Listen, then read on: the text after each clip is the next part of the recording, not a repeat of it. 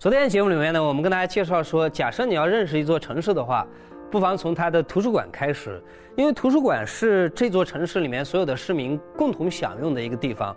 呃，然后呢，它当然有它独特的文化，有它独特的特色，然后呃历史，甚至于是诗意。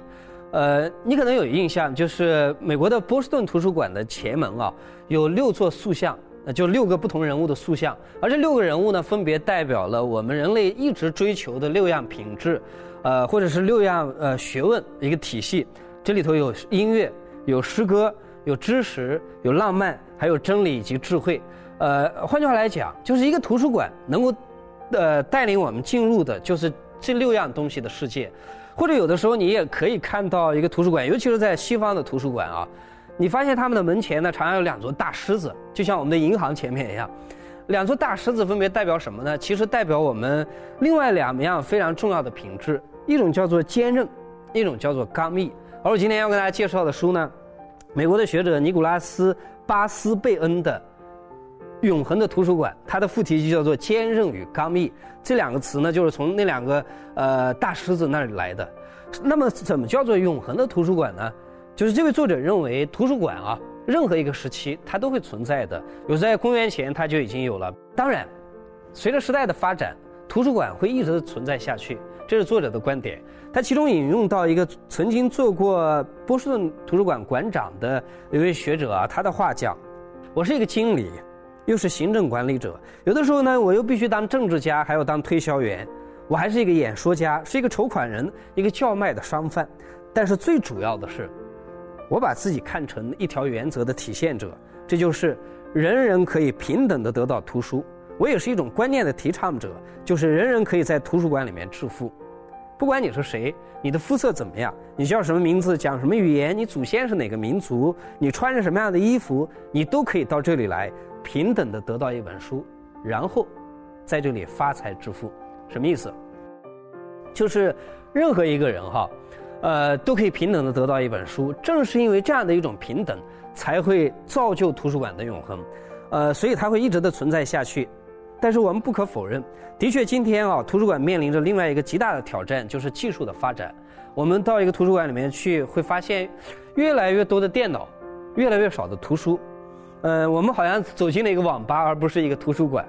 所以这也是一个呃，让我们现代的人觉得很纠结的问题。技术带给我们方便，但是。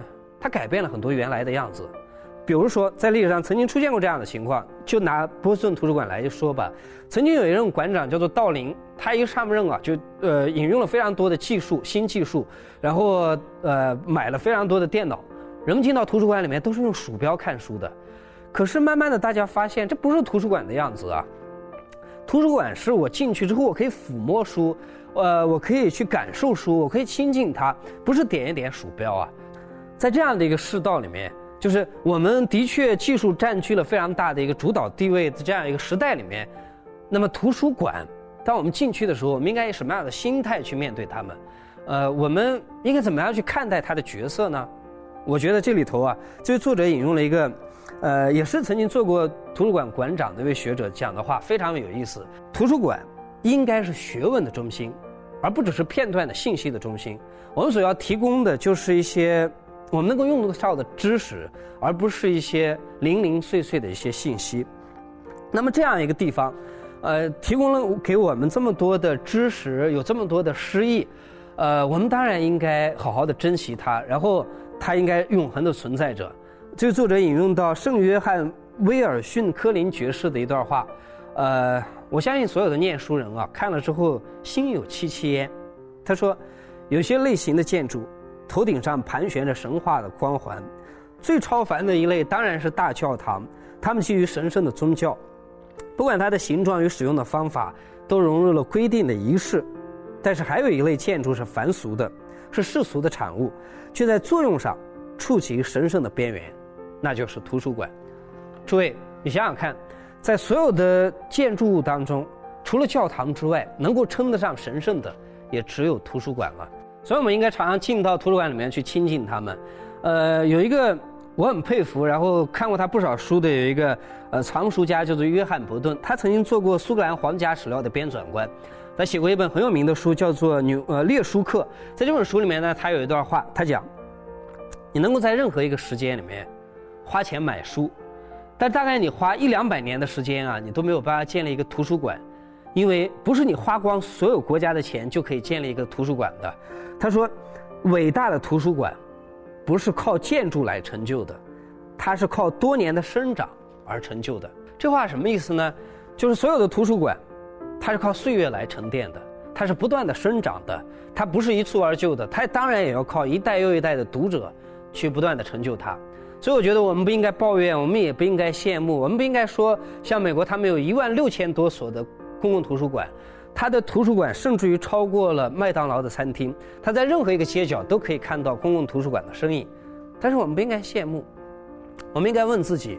既然一个伟大的图书馆是岁月成就的，是不断的生长的，是读者成就的，那么我们自己是一个伟大的读者吗？